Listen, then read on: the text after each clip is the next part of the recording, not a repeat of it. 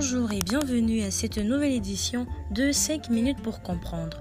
Aujourd'hui, 5 minutes pour comprendre vous dévoile les 10 erreurs à éviter dans votre lettre de motivation. La lettre de motivation est une lettre adressée à une entreprise dans le cadre de procédures de sélection et destinée aux recruteurs. Votre lettre de motivation est le premier contact avec le recruteur. Il est donc essentiel de la soigner. 10 erreurs à ne pas commettre lors de sa rédaction. Erreur numéro 1. Écrire une lettre trop longue ou trop courte. Si votre lettre de motivation fait plus d'une page, vous avez de grandes chances que celle-ci ne soit pas lue jusqu'au bout. Soyez concis, vous ne devez pas raconter votre vie, mais donner envie au recruteur de vous rencontrer. À l'inverse, Envoyer une lettre de motivation trop courte vous permettra juste de démontrer au recruteur que vous n'avez pas le goût de l'effort. Erreur numéro 2. Ne pas s'adresser au recruteur.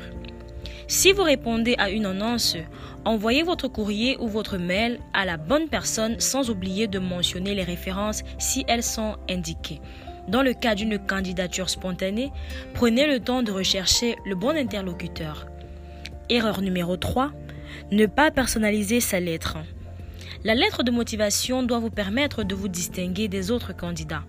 Reprendre une lettre type que vous avez trouvée sur Internet, comme le font des milliers de candidats, est un cauchemar pour un recruteur. Personnalisez votre lettre et soyez sincère. Une lettre trop formelle, où l'envie et la motivation ne se ressentent pas, vous conduira à l'échec. Erreur numéro 4. Envoyer une lettre dont la date est périmée. La date périmée est une des principales raisons pour lesquelles les candidatures ne sont retenues. En plus de donner l'image d'un candidat peu attentif, il sera également perçu comme une tentative désespérée enfin d'entrer dans la vie active. Erreur numéro 5. Ne pas soigner la mise en page. Découpez clairement vos paragraphes, alignez et aérez votre texte. Bref, prenez soin de votre lettre. Prenez le temps de gérer ces détails qui ne vous prendront pas beaucoup de temps. Erreur numéro 6. Écrire des phrases sans fin.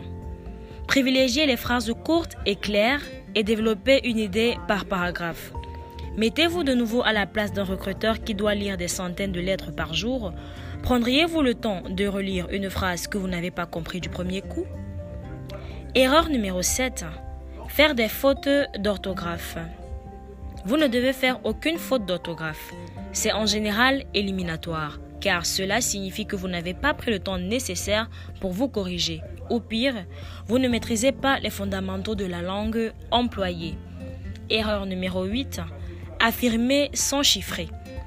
Évitez les formules excessives prétentieuses du type Je suis un excellent manager, j'ai été le meilleur commercial, je suis extrêmement organisé. Vous avez fait quelque chose de remarquable? Citez des exemples. Quel budget avez-vous géré? Quelle augmentation de chiffre d'affaires avez-vous réalisé? Chiffrez en tout cas. Erreur numéro 9. Critiquer son ancien employeur. Il ne faut jamais critiquer l'entreprise dans laquelle on a travaillé. Même si votre ancien patron est un idiot, gardez ce jugement pour vous et contentez-vous d'évoquer des difficultés relationnelles lors de l'entretien pour expliquer votre départ de votre poste précédent. Erreur numéro 10. Mentir. Mentir sur la durée de vos expériences, c'est inventer des diplômes ou s'attribuer la responsabilité d'un projet auquel on a juste participé. De la petite omission au gros mensonge, la tentation est grande d'enjoliver la réalité.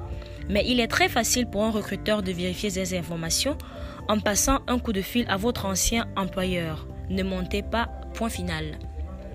Merci de nous avoir écoutés et à bientôt pour une nouvelle édition de 5 minutes pour comprendre.